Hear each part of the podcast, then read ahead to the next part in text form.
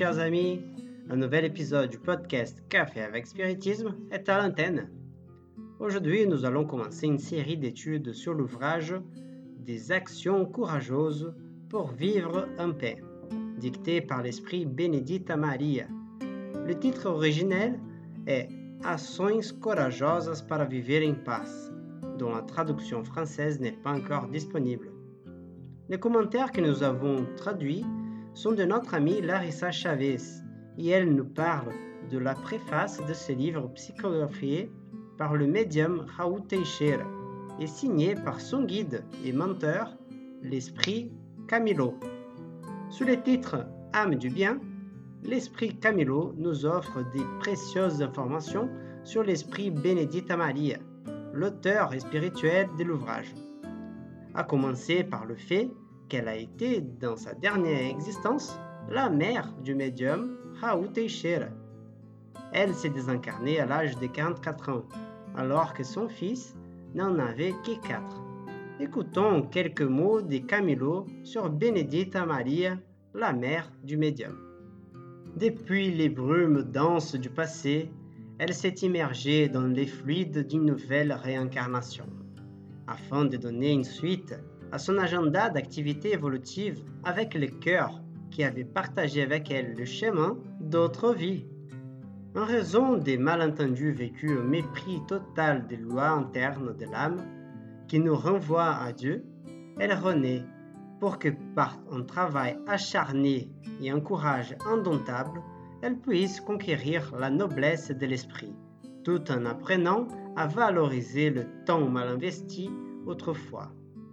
C'est ainsi qu'il y a presque 100 ans, une grande dame des sang européens est revenue au corps physique dans les terres amies de la ville de Muriaé, dans la région de la forêt du Minas Gerais, au Brésil, pour reprendre le chemin éclairé de Jésus-Christ.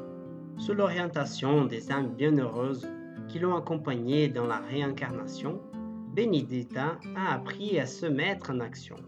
Digne et précieuse, sur les voies de la médiumnité qui se sont développées dès son plus jeune âge, afin d'assurer pour elle-même la connaissance de sa réalité, d'où elle venait, ce qu'elle devait accomplir dans le monde et son destin après le passage par les vicissitudes de la planète. Elle s'est laissée fasciner par Jésus et la pratique de la charité envers son prochain, conformément à l'orientation donnée par ses menteurs de l'espace bien qu'ayant une authentique médiumnité et exerçant sur une base de discipline et d'amour la psychophonie, la clairaudience, l'inspiration intense et les effets physiques, elle n'a pas eu l'opportunité de s'approcher du spiritisme. Ce n'est que lorsqu'elle est retournée sur les plages de l'au-delà qu'elle a rencontré le message vigoureux et solaire de la belle doctrine des esprits, s'y adaptant commençons à l'étudier, à le comprendre et à prendre conscience de ses considérations merveilleuses et parfaites. S'appuyant sur les messages psychographiques donnés par son fils, qu'elle a dû laisser orphelin sur terre alors qu'il n'avait que 4 ans, par la force de la loi des causes à effet, notre tendre ami, pleinement intégré dans les travaux du grand roi, a vécu tant d'émotions intenses et gratifiantes pour manifester les richesses de son âme bénie par la douce inspiration du bien. La préface a été écrite en mars 2008 et l'ouvrage a été publié en 2009. On peut imaginer les émotions de ces deux cœurs qui s'aiment autant, mère et fils.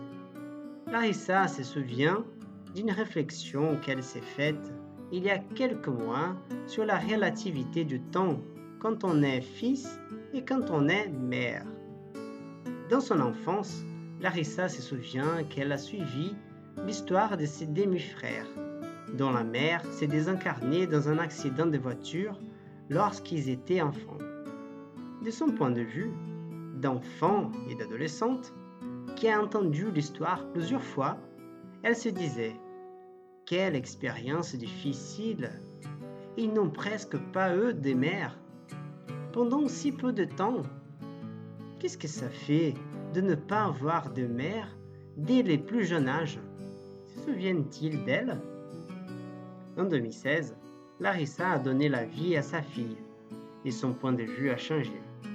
Elle se souvient que lorsque sa fille a eu 3 ans, elle a eu cette pensée. Si je me désincarnais aujourd'hui, je lui aurais déjà donné une montagne d'amour incommensurable, des heures de dévouement, d'investissement, des regards affectueux, des litres de lait. Et peut-être ne se souviendrait-elle même plus de mon visage une fois adulte. Mais je sais les marques que j'aurais laissées dans son cœur. Parce qu'une personne qui reçoit tant d'amour n'en sort pas à s'en souvenir.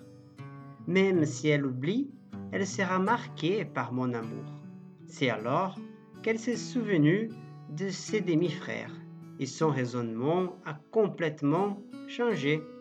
Donc, ils ont eux en effet une mère. Et ils l'ont toujours.